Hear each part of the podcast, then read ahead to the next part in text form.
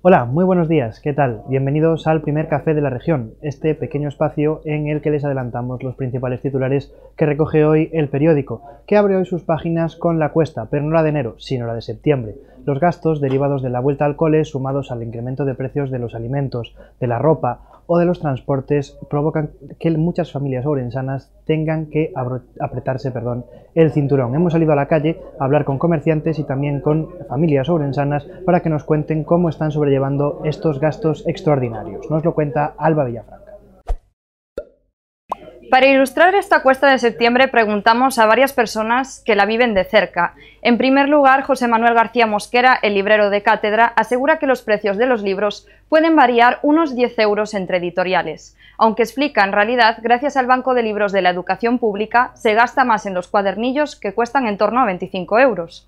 Por otra parte, en los alimentos, varias vecinas explican que para llegar a final de mes han tenido que recortar el consumo cárnico, sustituyéndolo por pollo, e incluso en la fruta.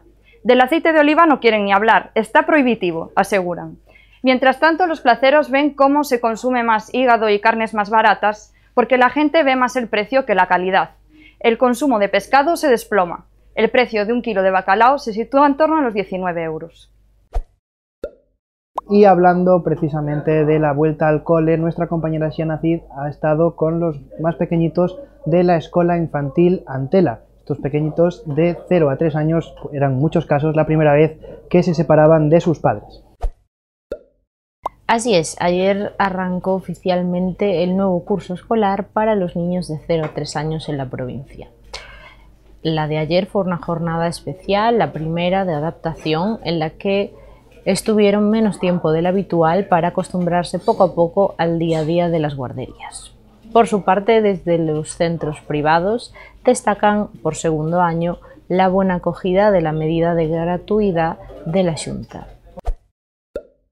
Y en páginas municipales, el Concello de Ourense tiene 9 millones de euros de facturas todavía sin pagar. Y además también conocemos el pinchazo en la ejecución presupuestaria, ya que no ejecutó ni siquiera la mitad del presupuesto que tenía para el año 2022. Nos lo cuenta Bryce Iglesias. En el periódico de hoy analizamos la liquidación presupuestaria del Concello de Ourense del año 2022. Este periódico tuvo acceso al documento firmado por el alcalde en el que se recoge una deuda contraída de 9 millones de euros por parte del Concello con proveedores por facturas impagadas el año pasado.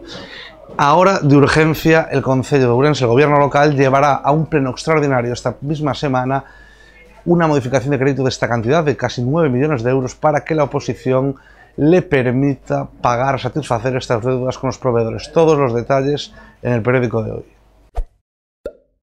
Y la sección de provincia abre sus páginas con que la Diputación ha puesto sus ojos en la Casa Grande de Obarco para trasladar allí su sede administrativa y continuar con su proceso de descentralización, especialmente en la comarca de Valdeorras.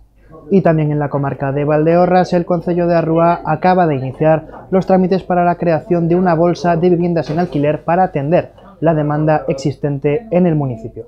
Esto ha sido todo por hoy, muchas gracias por acompañarnos en el primer café de la región y recuerden que pueden seguir informados tanto a través de nuestra web como de nuestras redes sociales. Que tengan un muy buen día.